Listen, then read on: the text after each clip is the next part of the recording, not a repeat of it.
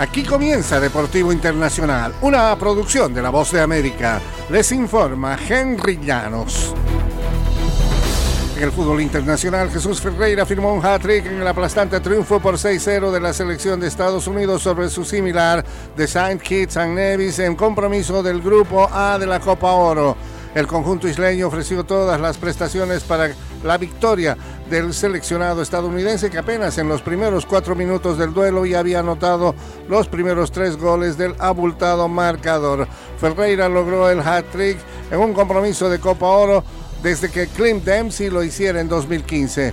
Jordi Mihailovic abrió el marcador al minuto 12. Brian Reynolds puso el 2-0 al 14 con asistencia de Alejandro Sendejas y unos instantes después en el 16 Ferreira marcó el primero de su triplete.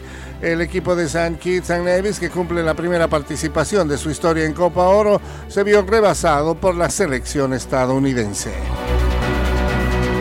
Y mediante una publicación en redes sociales, el Inter de Miami anunció como su nuevo técnico y dio la bienvenida al argentino Gerardo Tata Martino, ex seleccionador de México.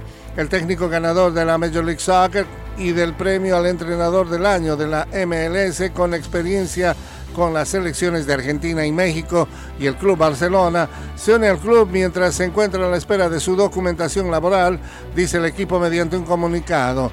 En la Major League Soccer, Martino se reencontrará con Lionel Messi, a quien ya dirigió en el Barcelona en la temporada 2013-2014, al igual que a Sergio Busquets, así como en la selección de Argentina entre 2014 y 2016. Martino es un viejo conocido del circuito estadounidense donde también dirigió con éxito al Atlanta United y a su jugador estrella, el venezolano Joseph Martínez. La delegación mexicana se quedó sin una presea de bronce en los Juegos Centroamericanos y del Caribe en la disciplina de tiro deportivo debido al reglamento de la justa que impide que un país pueda llevarse las tres medallas del podio. Andrea Ibarra logró la medalla de oro, Alejandra Zavala la de plata y Alejandra Cervantes la de bronce pero los organizadores le mencionaron que esta presea correspondía a la cubana Laina Pérez. Los organizadores se acercaron al equipo mexicano y le mencionaron a Cervantes que ningún país podría ganar más de dos medallas en un solo deporte.